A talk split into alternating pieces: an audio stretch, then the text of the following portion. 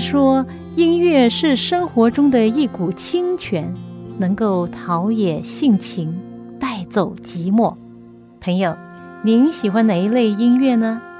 爵士音乐、摇滚乐、乡村民谣、小调，还是古典音乐呢？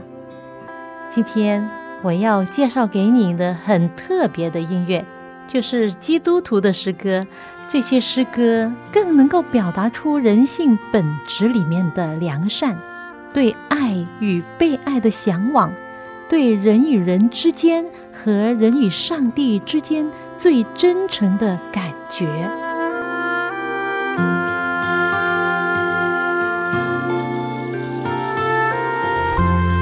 的听众朋友，您好！又到了我们走进心中的歌节目时间，我是肖阳，欢迎您收听。让我们一同走进心中的歌。朋友，不知道你有没有发现，爱因斯坦、牛顿这些站在人类巅峰的科学家，在研究了一生的科学规律之后，却转而相信上帝的存在。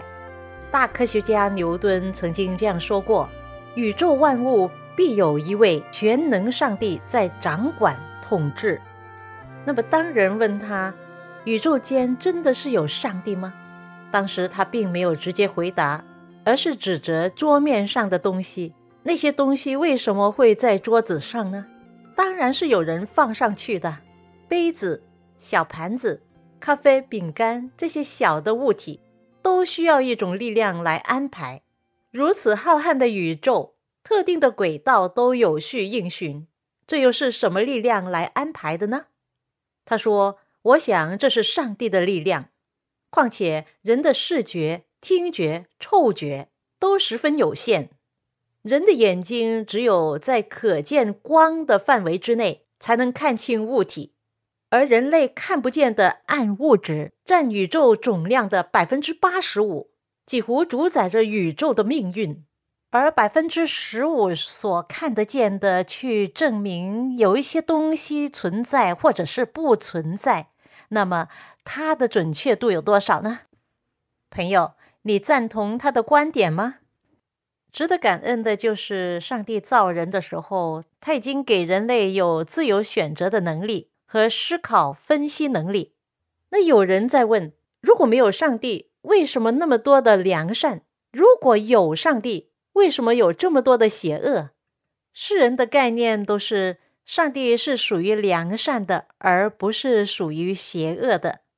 我们常常纠结一个问题：为什么这个全智全能全善的上帝容忍这些邪恶和痛苦存在世界上？既然你说上帝就是爱，那他就应该消灭所有的邪恶和痛苦。既然他是全能，他就应该能够这样做。我们身边看见许多无辜的人遭受许多苦难，看到人们彼此伤害甚至残杀，人们很难没有这样的疑问：既然上帝是慈爱和全能，为什么世上依然充满苦难、不公平和邪恶呢？朋友，你也问过这样的问题吗？我们先来听一首歌，然后继续分享。分享给你的这首诗歌来自泥土音乐盛小梅的作品，歌名叫《恩典的记号》。站在大海边，才发现自己是多渺小；登上最高山，才发现天有多高。浩瀚的宇宙中，我真的为。像灰尘消失，也没人知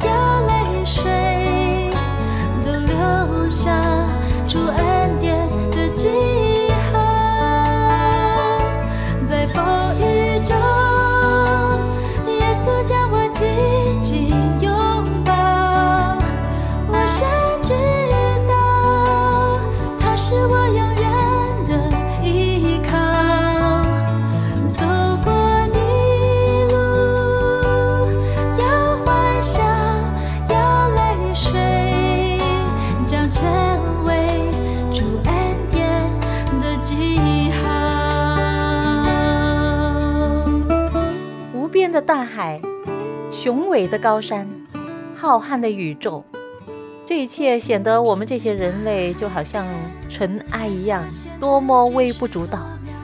而天父上帝好像看过孩子这样看顾我们。虽然我们好像圣经所描写的，我们的生命就好像一片云雾，出现少时就不见了，但是上帝还在看顾。主耶稣来到这世界上。他看见我们所有的苦难，他说过：“世上有苦难，但是在我里面有平安。”我们所有的挣扎、软弱、跌倒、泪水，将要成为主耶稣恩典的记号。轻声告诉我，一切他都看见了，我所有挣扎，所有软将成为主恩典的记。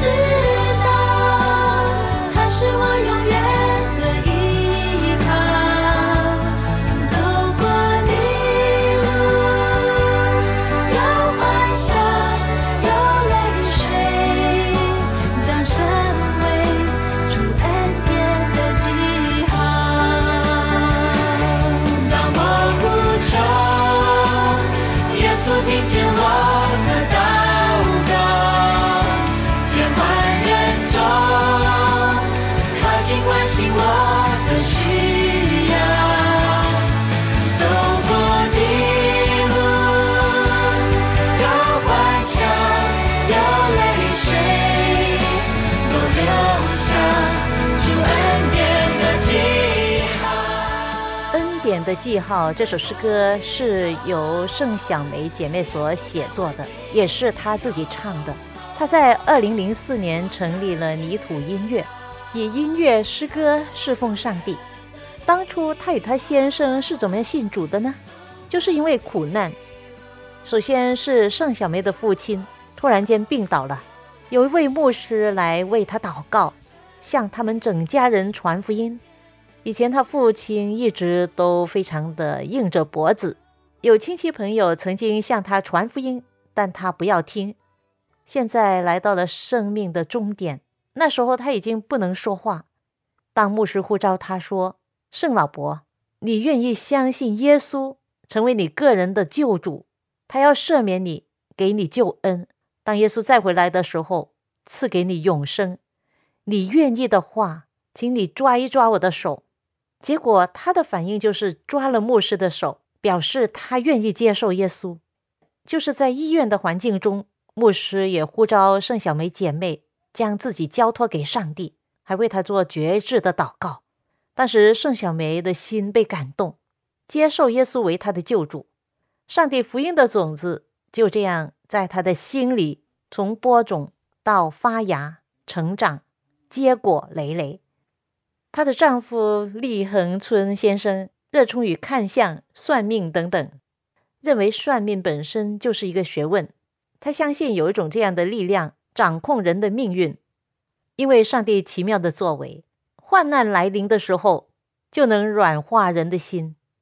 他当初相信信仰都是好的，都是道人为善，但是他觉得靠着自己的努力，已经得到了自己想要的东西。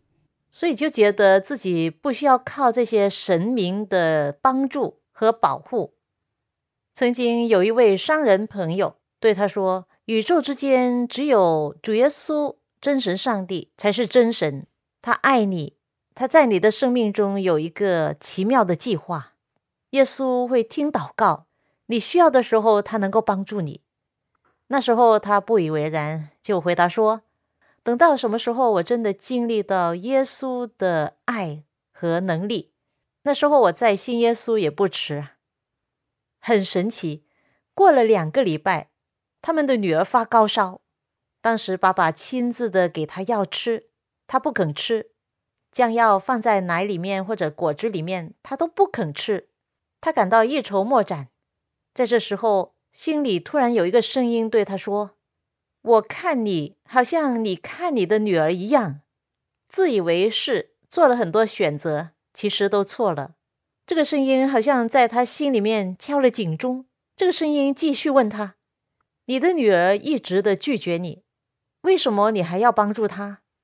他的回应就想到：“因为我爱她嘛，我是她的爸爸。”那声音说。你说你爱他，他明白吗？他不明白啊，他不明白你所给他的爱是一种什么样的爱啊。因此，就在这样的情况中，他突然间明白，原来上帝对他的爱就好像父母对自己孩子的爱一样，是一份先给的爱、牺牲的爱，是一份无条件的爱。圣经说：“我们爱，因为上帝先爱我们。”就是这个道理。于是他建议他们夫妇俩一起跪下来为他们的女儿祷告。当他们恳切的在天父上帝面前祷告，就蒙垂听了。他们的女儿马上就不哭了，第二天早上没有发烧了。他们经历到了上帝是如何爱他们，垂听了他们的祷告，医治了他们的女儿。哇，他们觉得真的是很感恩哦，这位上帝真的很奇妙哦。后来呢，他们夫妇俩就开始去教会。过不久，他们一起受洗了，加入上帝的大家庭，成立基督徒。哎，这样看来，他们的女儿发烧发得很值得啊，使得他们有一种特别的领受，让他们经历了上帝的爱。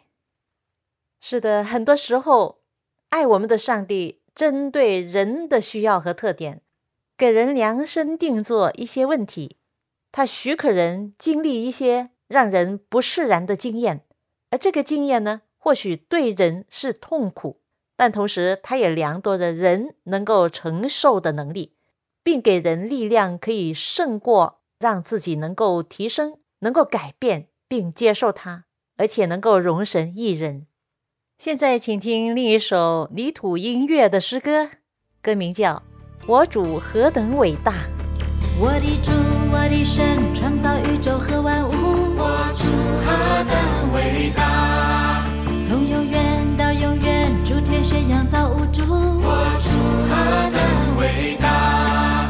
他的名至高，他的国度直到永远。他爱世人，赐下独生子，宝血流出，为我受死，为我复活。我主何等伟大！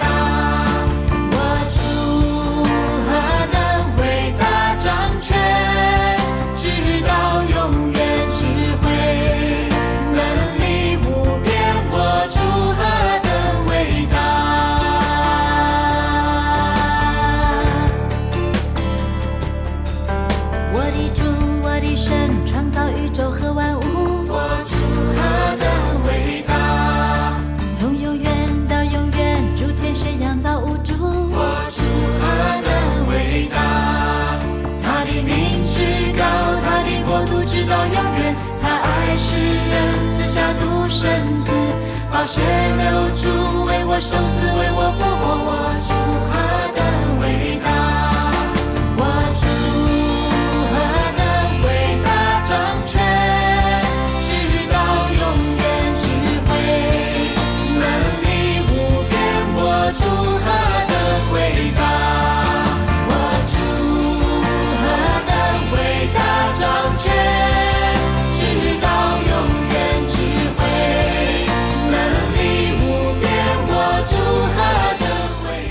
来自泥土音乐的诗歌《我主何等伟大》。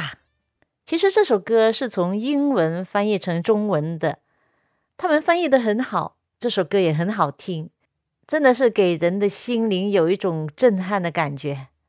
我的神是创造主，他统管一切，他也是多么的慈爱，让真神耶稣来到这个世界上，将天国的爱带给我们，使得人因为有了上帝就有依有靠。最近我读到一本书，就是《教会正源》卷一，里面作者所记载的真人真事，每一个故事都使我很难证明上帝不存在，也使我很难证明苦难不是一种上帝皆以造就人、赐福人。在软弱的人彰显上帝荣耀的一种凭据。在一八五十年代初，为了上帝的圣功，华雅格和怀世母两人经历了许多苦难。他们已经有了两个孩子，华雅格完全可以找一份能够赚钱的工作来养活家人，但是他却选择了全时间的专心的扩展上帝的教会。他们开始出版的工作。用文字传扬现代真理。当初的时候，支持他们的人不太多。从他们家到印刷所有八英里的距离。他因为中过风，后来虽然痊愈，而他的腿还是缺，经常步行往返这段路程，很不容易。当他们从印刷所所带回来第一批的文字，他们一家都围在一起，以谦卑的心和许多的眼泪跪在上帝面前。恳求上帝赐福给他们的努力，在开始了出版工作之后，同时也要旅行各地，传扬真理，勉励信徒和纠正错谬，在教会中建立良好的秩序。那时候辅林运动的人不多，而且呢，他们非常的贫穷，他们的家非常简陋，家私都是残旧的，用最低的价钱买来的。他们必须与贫穷和极其灰心的情绪挣扎，过分的劳作、操心和焦虑，再加上缺少合适的有营养的食物，以及在冬天长途旅行又受了凉，使得怀雅格无法坚持他这样的工作量。他就在这重大压力之下病倒了，身体非常软弱，他们的信心受到极其的考验。他们如此甘心受苦、贫穷、辛劳，但是他们的动机还被人误解，以不信任的极度态度来对待他们。白天很辛苦劳累，晚上还要花时间来答复许多人因为嫉妒而写来的信件。当别人睡觉的时候，他们却在用长时间痛哭流泪，在上帝面前悲哀。最后，华雅格说。妻子啊，我再挣扎也没有用了。这些事把我压倒了，很快这些压力把我置于死地啊！我不能再做出版的工作了。当他有这样的想法和决定的时候，怀师母晕倒了，因为她的身体衰弱又疲惫，她晕倒了好几次。后来经过丈夫的祷告，她醒了过来。第二天，她得到指示。看明她的丈夫不可以放弃文字出版的工作，因为这正是魔鬼撒旦要逼他走这一步。后来他们凭着信心继续做文字的出版，上帝大大的赐福他们的工作。上帝的真理接着他们所出版的，感化了许多人的心。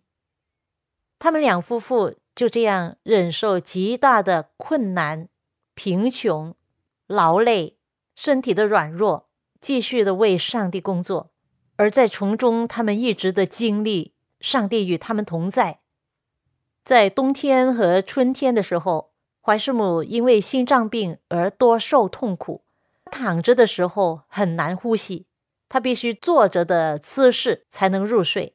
她的呼吸经常停止，也常常有昏迷。她的左眼和脸肿胀得好像一个肿瘤，一年多来一直的见长。直到变得相当疼痛，影响到他的视力。在阅读或者写作的时候，他用绷带包扎左眼。他担心有一天会被这肿瘤毁掉。他回想起花在阅读教养上的日日夜夜不断的工作，曾使他的眼睛过劳。他就想：我如果丧失了我的眼和生命，就是为了上帝的圣功而牺牲的。在那时候，有一位免费提供资讯的著名医生访问他们住的那个城市。怀师母决定去找他，让他检查一下左眼。那位医生认为，那肿胀的眼睛是一个癌症的肿瘤。在他把脉之后，他对怀师母说：“你的病不简单呐，你有许多的毛病啊。在这肿瘤爆发之前，你会死于中风，你也因为心脏病处于危险的状况之中。”他的话使怀师母很震惊。他知道，如果不赶快被拯救的话，他很快就会死去。当时，其他两位来咨询的年长的妇女也患有同样的疾病。那位医生告诉他说，他的状况啊，比他们两位年长的妇女更加严重危险，可能过不了三个星期就会瘫痪了。怀师母问他是否有药可以医治我，但是医生对他的疾病没有怀很多的希望。他试了医生开的方子，但是没有得到益处。大约三个星期之后，他晕倒在地，几乎不省人事，大约有三十六个小时。人们担心他不能活了，但是上帝回应祷告，他又醒过来了。一周之后，他的左侧身子受了打击，他感到他的头很奇怪的又冷又麻，两边的太阳穴有激烈的疼痛，他的舌头似乎沉重麻木。不能清楚的说话，他的左臂和左侧身子无力，他以为他快要死了。他这时候最大的渴望就是在他的苦难中拥有上帝爱他的凭据。他的心脏已经持续疼痛了几个月之后，他的精神也一直很低落。他曾努力根据原则而不是根据感觉来侍奉上帝。但是他现在渴望上帝的救赎，他渴望上帝能够拯救他、医治他、赐福给他，尽管他的身体在受苦。教会的弟兄姐妹来一起为他这个情形做特别的祷告。后来他的愿望得实现，他领受了上帝的福气，并且拥有了被上帝爱的确证。那时候他的疼痛在继续。每时每刻都变得很虚弱，弟兄姐妹们又聚在一起，把他的情况呈现在上帝面前。他非常软弱，以致不能出声祷告。他的外貌很难看，似乎要烧弱那些在他周围之人的信心。于是他们将上帝的应许一一的摆列在他面前，他们凭着上帝的应许来祷告。当时对怀师母来说，似乎魔鬼撒旦正在力争把她从她的丈夫和孩子们撕开，要把她放在坟墓里。当时好像有声音这样对她说：“你能相信上帝吗？你能凭你的信心行事吗？你能明白上帝的应许吗？”当时她的信心复苏了，她低声的对旁边的丈夫说：“我相信我会康复的。”那天晚上的痛苦并没有减轻，她也不能够睡眠，但是不断的在默祷。他用坚定的信心仰赖上帝的应许，在天亮之前，他睡着了。